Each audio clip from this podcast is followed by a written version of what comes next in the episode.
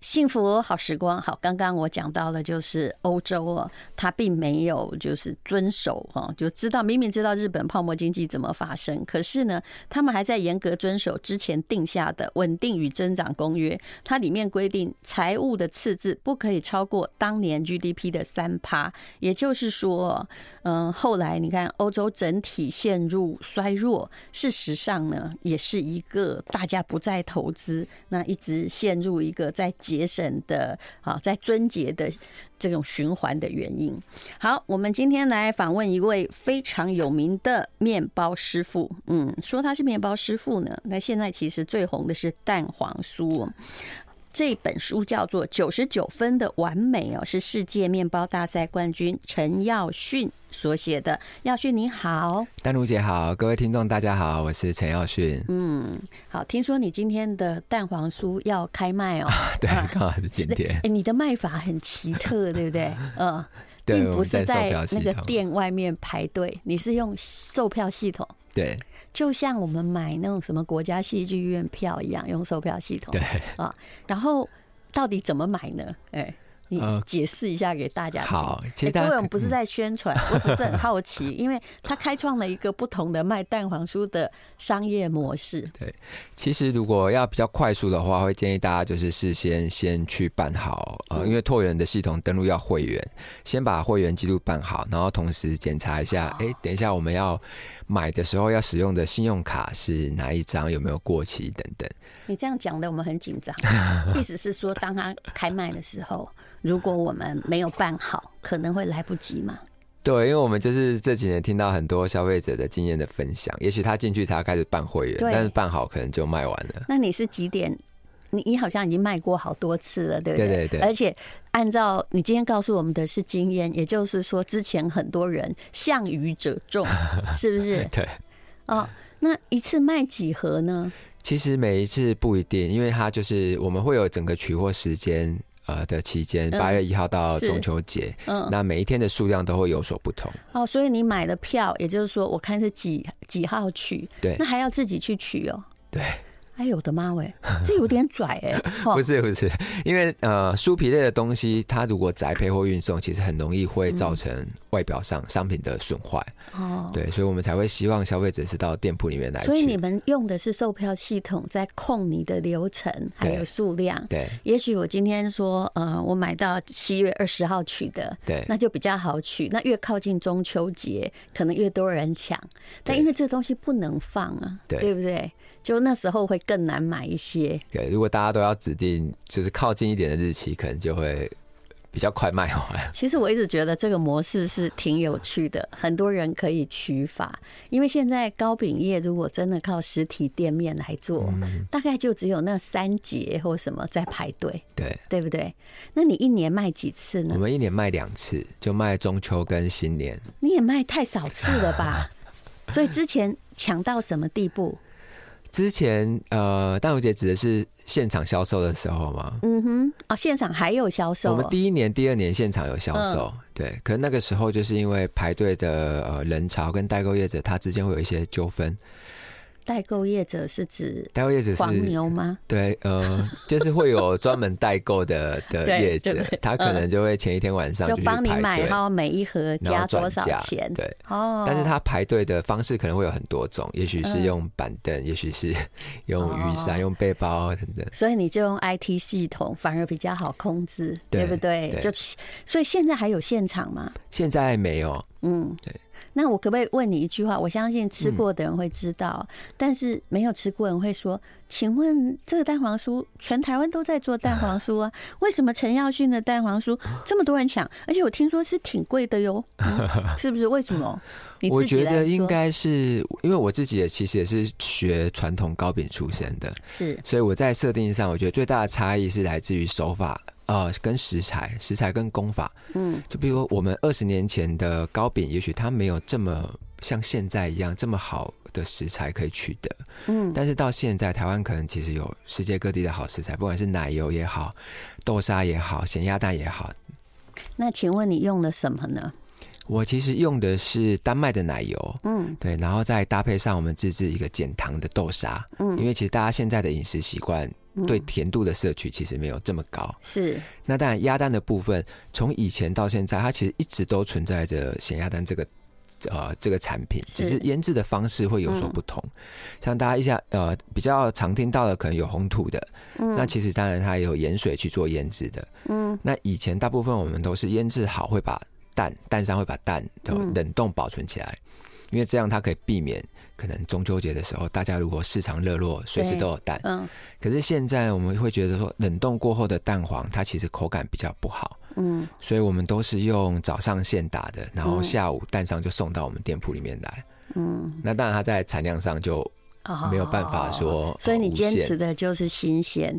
因为我也吃过有一些知名的蛋黄酥的蛋呢，就是那种姥姥哈啊，有没有润润，对不对？它已经干掉了嘛，对对对，对不对？可是，呃，其实我吃过你的蛋黄酥，而且。买来我家的人就告诉我，一颗要一百块哦，哦，是是不是？九十八块，你看你看，差不多呗。呃，那你知道买的人是谁？就是那个作家黄大米，还有呃地产秘密课。有一天他们就来我家按门铃，因为。通常哦，你又没有跟我预约哦，我是不会开门的。就他们就坐在我家的门口，但是那天我刚好不在家。那我的邻居说有两个女生坐在你家门口，说你们要干嘛？他说他们好不容易排到了那个你是用红土的嘛，对对对，对不对？就是你的蛋黄酥，然后跟我说很贵哦，但我觉得我特别拿来给你吃。我心里在想说。你们是怎样怕我不胖吗？然后，可是我吃了之后，我真的知道你的蛋黄酥跟别人不一样。原来他们那么宝贝，是因为他们也花了很大力气去买，对不对？对，嗯，好，那呃，那你这一次哈，一年才开两次，用卖票的方法再卖的话，一次卖几盒呀？其实会依照呃当当个季节的呃农产品的取得量。因为像今年，其实上半年，譬如说缺鸡蛋，嗯，很多的农民跟呃畜牧场，其实他们都没有养鸭子，改去养鸡，因为经济价值的关系。所以呢，所以今年的鸭蛋呃数量上其实比较难掌控，相对的会比较少一点。所以你到底做了几盒？盒数的话，其实每一天不太固定的啊。对。I like 好，没有，你知道我现在正在计算它的量。他说要看有多少咸鸭蛋嘛。对。那那个呃，就是每一天呢，最少的提供是五百盒，最少最多是可能有一千盒，对不对？最多总共有一个半月。对，最多就不太一定，看看。那你也是要做好多盒哎，是不是？好几万盒啊。呃，要。是不是？那请问又要现做，那你们这段时间不就是？就开始要投入一种疯狂的生产过程，是这样吗？其实会呃流程上会做有所调整，对，但是不会说真的疯狂到不睡觉。嗯、可是如果从商业来看哦。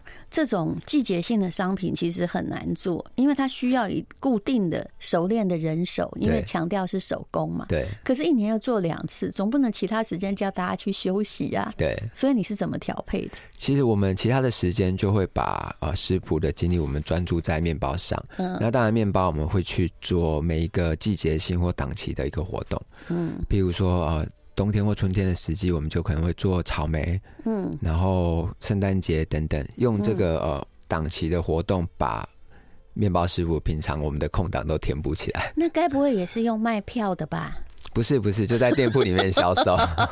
但你现在全省有几家店？就一家店啊。那那也就是，其实以你的人力算起来，整个中秋节为了蛋黄酥，真的大家都没命啊，也不可能有太多人啊，对不对？啊、哦，那你的店在哪里呢？我们店在中山国中后门旁边、呃，就不是就在我们这里吗？不 对，很近，大概开车大概三分钟左右就到了。是，好，其实我比较注意的哈，当然陈耀训的东西很好吃，他是世界面包冠军，当然也都是真的。但我比较注意的是，我觉得他好聪明，他的销售的那个方法跟别人不太一样。这个销售方法是。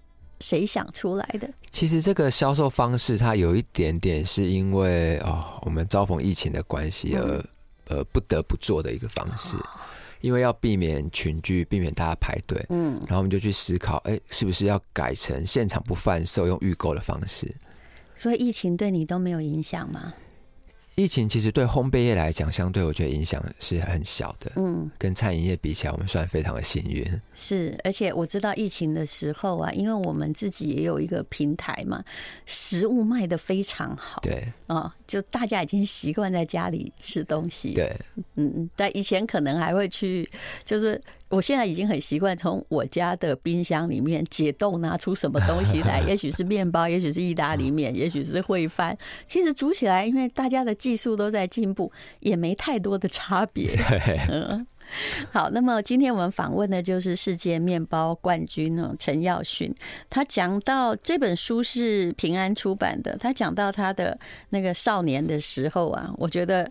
很有趣啊！你是一个很让父母伤脑筋的小孩，在青少年时期。嗯，那到底是怎么搞的呢？你说你每天都在那个呃上课的时候睡觉，其实你本来就一直在念记忆班，而且你当时国中的时候竟然学的是。陶艺，陶艺对不对？对，其实学陶艺挺好，后来跟做面包也有关系，对不对？那个揉土一定是需要的，有一些关联性在。对，可是那个你到了高中的时候哦，你。连那个夜间部的会计系，其实你是念不下去的。我念不下去，怎么说呢？那是什么状况？因为我觉得第一可能是白天有在工厂里面打工，嗯，那晚上到学校的时候，第一当然体力也许精神就不是这么好。那再来就是会计的这个东西，我觉得它需要投入非常的大的专注力，嗯，才有办法搞懂那些数字。其实我真的觉得会计，如果你真的不会哈，嗯，后来会看那个。那个账目财报就好了。对，你真的自己算不会，你蛮没太费力了。对，所以在求学的过程，就觉得哎，那个对于呃数字的东西，其实比较没有兴趣。嗯，然后加上呃白天工作也很累，所以去到学校，就绝大部分的时间都是在睡觉或者是请假。可是因为。爸爸妈妈还是希望你读书嘛，因为哥哥姐姐都在念大学，对，所以他们不能够接受家里有一个连高中都没毕业的人。对，那你是怎么样去反抗呢？其实我后来是趁着呃父亲出国的时候，然后就好好的跟我妈妈聊一聊，嗯，就说我是呃，其实高中既然我没有兴趣，那我可不可以休学，就直接早一点投入职场？嗯，去赚钱，我觉得那个是对当时的自己，我觉得是比较实际、比较务实一点。我只是觉得你是念错戏了。如果你当时念的是什么什么陶艺科啊，或什么科啊，或餐饮科，我觉得也还好，一定过得去。对，可能想法会不一样。可是就是因为常常家里的人会觉得念商比较有工作的。就是可以找得到工作，但并没有顾虑到孩子的兴趣。嗯，好，那么后来你爸爸就抓狂了，对不对？然后可是呢，你刚刚好就去了一个食品工厂实习，这跟你后来的烘焙有关系吗？有，其实当时休学之后，呃，父亲有一段时间他其实不太想跟我讲话，嗯，就还在生气。但是后来他觉得男孩子，如果你每天就只是在工厂里面打工，好像你退伍之后，你的未来性其实他会担心，嗯，所以他就劝我去学一个一技之长，嗯，那刚好父亲有一个朋友在高雄是开食品工厂的，嗯，他说那不然你就离开家里去啊，他父亲朋友的食品工厂上班，一来是。他想让我知道，说你投入职场其实并不是想象中的那么容易。嗯，那也许现在是因为住在家里，嗯，就是你去工厂打工，也许你一个月赚个一万多块，嗯，但是因为你吃家里住家里，不会有太大的经济压力嘛，那你干脆自己一个人出去，是说呃去体验看看，其实投入到职场当中，要生活并不是这么容易的一件事情。嗯，所以我就到高雄父亲的食品工厂去上班当学徒。不过看你过得好像比你念会计系的时候愉快。对，因为我觉得每天是很很充实的。嗯，你应该是喜欢把某个东西做出来有成品的那种人。对。对不对？嗯，就可以创造一些东西，然后你会看到，哎，自己做出来的东西一点一滴的在进步，会有一个成就感的累积。可是你之前有谈到说，其实，在念高中以前呢，你是一个飙车少年，就国中时期的话，我国中就开始飙了。对，就喜欢跟朋友，到时那时候我们中部很流行，就是假日或者是半夜的时候，嗯，会去台中或者是呃以前的中港路，大家一起去飙车，就是把那个五十 CC 啊，现在没有五十，对对对，改成了一百这样子。对对对，嗯，可是本来也是一直飙的很开心呢。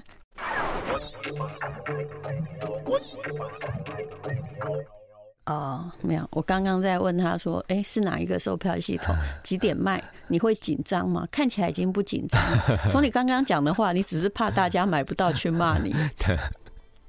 好，我们来讲飙车少年吧。嗯，其实是因为，比如说在学业成绩上得不到成就感，但是那个半夜逃出来的生活比较刺激。对，我觉得一方面当然是在学校里面啊，一如果在。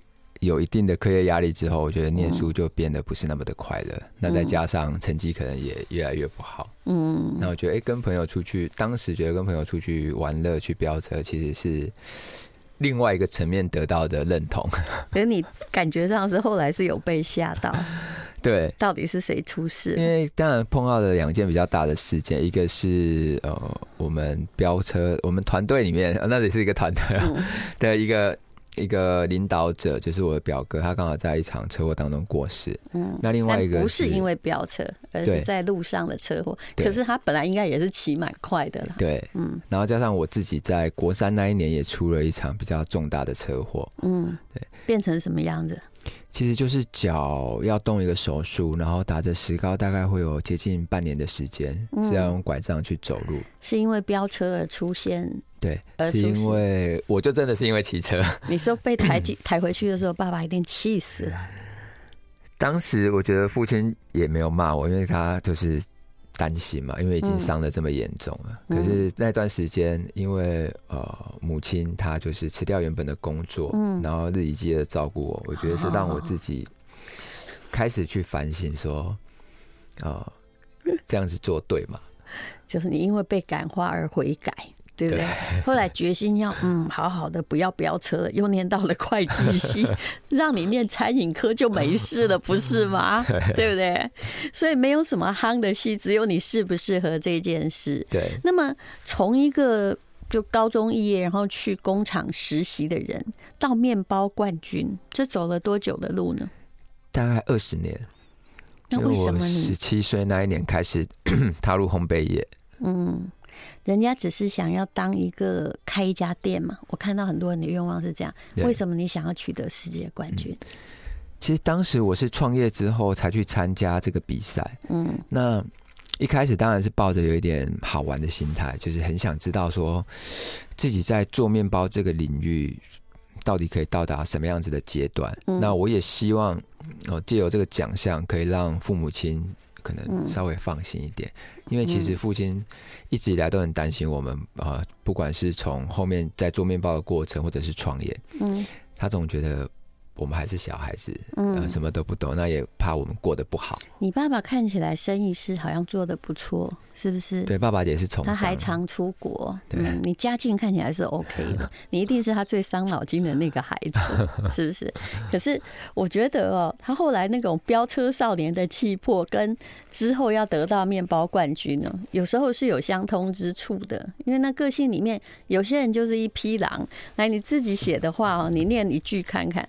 应该会有你自己的味道。嗯，与其说我相信自己做得到，那不如说我更想要证明没有我不会做的面包，或是我没有办法驾驭的面包。嗯，这讲起来就非常非常的有自信，对 对不对？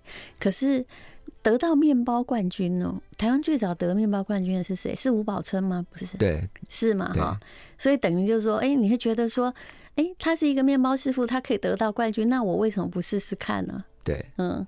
但其实你的波折还挺大的，因为我第一次比就失败了。嗯，怎么失败？嗯，其实我其实你每一次都简直是卖命的在比，哎，嗯，几乎快要停业了，我觉得。对，嗯，因为我是在二零一四年第一次参加比赛，那当然创业之后再选择去比赛，它一定会更辛苦，因为你必须要把原本的店铺也兼顾好。是，对，所以我们都会利用晚上的时间去做练习。对。那也很庆幸自己当时的体力 还算不错。嗯，还年轻嘛。对。可是为什么失败呢？其实一四年，我觉得是当时自己对于食材的掌控并没有这么好。嗯，嗯就是去参加比赛的时候，我认为大家都可以做出好吃的面包，是可以把面包做得很好吃。可是怎么把你跟面包搭配的食材，它可以完整的融合在一起，或者是可以让那个食材是有故事性的？嗯，我觉得那是我在一四年比赛的时候自己很欠缺的一环。嗯。就好像吴宝春当时比赛的时候，他有就算去世界比赛，还有带入一些台湾元素。对，因为如果你没有这个元素或这个文化的底层的故事，那你就都做法国的，哎、欸，大家就已经做不赢法国了。是啊，大家就没有觉得这有这么不一样。对，可是你也到处去找食材，就是有没有什么东西可以让你的面包更特殊？对，就在一四年之后。哦，我觉得自己在那一块的不足，所以我就一四年之后，虽然那个时候还没有下定决心说我什么未来要再比一次赛，可是我觉得先想要把自己在技术端、食材端不足的部分先补满。嗯。我觉得你基本上也比这些面包师傅幸运。你说你刚开那个巴黎波波的时候，就是你的面包店的名字嘛，开店前就缺了，因为那个设备真的很贵，缺了两百五十万呢。对，结果爸爸跟你说什么？爸爸就后来我就是当时也开不了口啊，就请哥哥姐姐嗯帮我转达。嗯，那其实父亲后来当我们在开始营业之后，其实一开始的业绩也不是这么好，嗯，所以他就有跟我说，不要有太大的压力，嗯，那个创业的钱就是当给我的大学的跟高中的学费，他还是很在意你没有把它念完，也就是说家里会帮你。其实有听到这句话的人不多，哎，对，嗯。所以后来，呃，到什么时候你才让父亲比较放心呢？我觉得让父亲真正放心下来，应该是在二零一七年在法国得到比赛的当下。因为我有邀请我的父母亲跟家人一起去观看，我觉得那可能是我人生中第一次，也是最后一次，可以在法国的国际舞台上去参加比赛。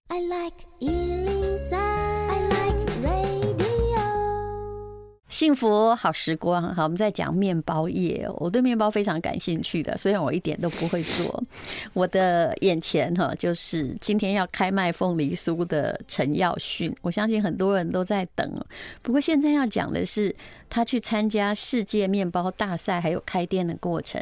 你开第一家店的时候，竟然第一个月算一算哦，就亏三十五万。对，那时候的感觉是怎么样？就不做还不会亏这么多？我觉得就是会有一点那个 身心俱疲的感觉，因为其实创业初期，第一没有人手，都是自己在做。嗯，那那时候的工时已经非常长，可能每天都要凌晨才能下班。嗯，那又没有办法从销售数字上得到。成就感，嗯，那就会去担心说，这么辛苦，可是，嗯，这么努力的做出这些东西，那为什么会没有办法得到消费者的喜爱？可是慢慢的，你的店也盈利了，那是因为，其实那时候什么因素？我觉得是我试着去倾听消费者的声音，嗯，因为我们那时候做完面包，或者是说有空档的期间，就会到。柜台去帮忙，嗯，切面包啊，卖面包，因为客人不多嘛，嗯、难得有客人上来，就很想跟客人聊聊看，询问一下，说，哎、欸，觉得上次买的面包吃起来怎么样？或者是请客人吃一些我们店铺里面其他的面包款式，嗯，那就有很多消费者他反馈给我们是说，当时我做的都是欧式面包，种类居多。嗯，他们觉得在南部的饮食习惯或他们自己的饮食习惯，欧式面包我可能一个礼拜可以吃一次，嗯，或者是两个礼拜吃一次。可是更更贴近他们日常可以每天吃的面包，应该是吐司或者是红豆面包，是这些比较传统式的台式面包或日式面包，他们是可以当点心吃，或者是每天当早餐吃的。而且你知道那种巴黎的那种法棍面包啊，对老年人跟小孩而言哦。是比较难以拒绝的。对对。好，所以也就是说，那个其实你第一家店是开在高雄，对，是吗？所以在高雄就是刚开始呢，就不太会有生意，主要是你的东西就欧式面包还没有那么的在当地受欢迎，对，所以你就赶快改成一些日式的面包，就软一点嘛，对，就增加了一些软面包的品项。可是到后来，就是这家店会有开始排长龙，也还是当时的一个一周刊的记者。对，金玉姐当时一个一周刊的采访，他怎么会跑来采访你呢？其实他听到吗？我觉得金玉姐的个性，她就是当时她想要去发掘一些，嗯，可能不是什么特别有名气的面包师傅开设的面包店，但其实东西做的是好的，嗯。那他想要去挖掘这些在呃在地的一些小店，嗯，对，所以当时他就呃透过粉丝团联系我们，希望说，哎、欸，可以到店里面来，结果发现你真的做的不错。可是你说你刚开始本来有请人手，后来可能开始赔钱，就也没有怎么请。你是一个人撑一家店呢？对，前半年的事情。哇，这是怎么做得到的啊？一个人撑一家店要做多少事情？我觉得现在回想起来还是蛮恐怖的。你你店很大吗？店不大，呃，大概三十平左右。可是也不算很小。对，有一二楼，但当时二楼没有开放，因为没有人，没有人力。一个人怎么撑啊？就是又要做面包，还要同时出炉，还要来结账哦。对，呃，结账有另外一个人可以帮忙，哦、就两个，就内场的部分就一个人。嗯，哇，所以那是很好的训练吧？对 对，之后比赛的话 是很好的训练，因为比赛我看起来主要也只能两个人呢、啊，也没有一堆学徒、啊。对，那也是八个小时要塞很多的面包，那就是训练自己，就是能跑就不要走，有没有？对，所以那个一个人显然是一个很好的。世界冠军的铺路，对不对？对，嗯，好，所以后来呢，就是想要参加这个世界冠军的比赛。台湾到底有多少个世界冠军师傅？目前到今年的话，应该是。因为今年度又多了三个，到今年哦蛮多的，应该要七个至八个。哦，那也不算很多。那你是第几？吴宝春是第一个嘛？对。那你是第几个？应该是第三个。哦，所以后来就是因为有人开路，然后大家就觉得这不是不可能的，嗯，就开始去比赛。可是的确比赛是要非常从书面资料开始，有没有？对。然后就要非常非常用心，而且我发现这。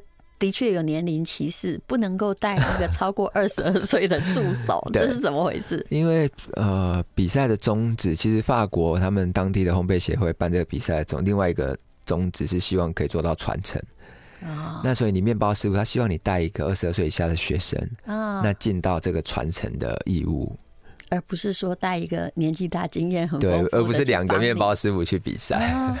那你后来真正得到冠军的那一次，其实你失败过嘛？然后这个有时候是在就还没有到国外就被刷下来，没有取得代表 权。后来真正成功的那一次，你做了什么呢？在一七年去法国参加比赛的时候，那一次我们就带了非常多的台湾的素材去、嗯、去做。嗯，那同时我们也去钻研，像我们有得到一个天然酵母面包的特别奖。嗯，它其实是一个法国很。很当地的面包款式，就跟法国面包一样。嗯，那他们着重的是说，每个面包师傅你自己培养的酵母，把它添加在这个面包里面。那如何去制作出自己的特色？嗯，所以当时我们是用了自己养的酵母之外，我们给他一些微量的副食材，比如说我们加了一些黑白芝麻跟核桃。嗯，那在欧洲人的眼里，他们会觉得这个东西，他们一直以来都是吃原味的。嗯。那我们可以把酵母的味道呃呈现的很好，同时又给了它商业的价值，嗯，所以他就颁了一个特别奖给我们。是，对。那食材的部分呢，我们那次就带了非常多的台湾食材，有草莓干，嗯，然后有荔枝，那同时有马告、有凤梨等等。因为大会其实规定是有一样品相一定要有台湾食材。那你好像很喜欢马告哦。对，我自己很喜欢马告的味道，嗯，因为你提了好几次。对，因为我一四年就有用，嗯，只是当时失败。所以马告基本上是有一点点咸味，哈对，就是然后有点柠接近柠檬香茅的那个风味。嗯，那你的红土的蛋黄酥那么红哦，就是我真的觉得它以蛋黄酥而言是昂贵，可是大家又在排队。那主要是你说它有常温五天、冷藏十天的赏味期嘛？对。这个红是怎么样推广出去的？因为显然你拿冠军也不是用蛋黄酥。对，对，你可不可以告诉我？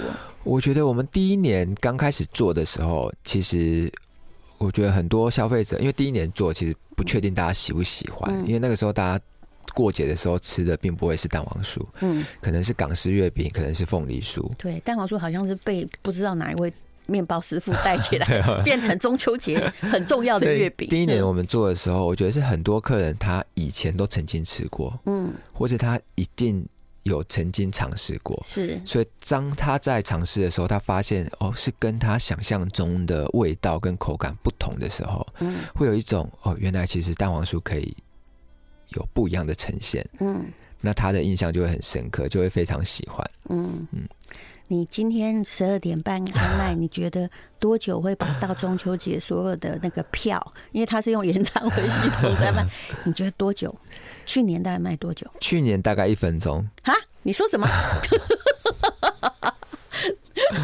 大概去去年大概一分钟。我觉得台湾人好有钱哦，一个蛋黄酥那么贵，一分钟之内把它抢光哦。对。哦，嗯，今年。我觉得一分钟也真的有点可怕，我最怕这种抢，完全会让人血压高。可是也代表你的这个蛋黄酥非常受欢迎啊，嗯。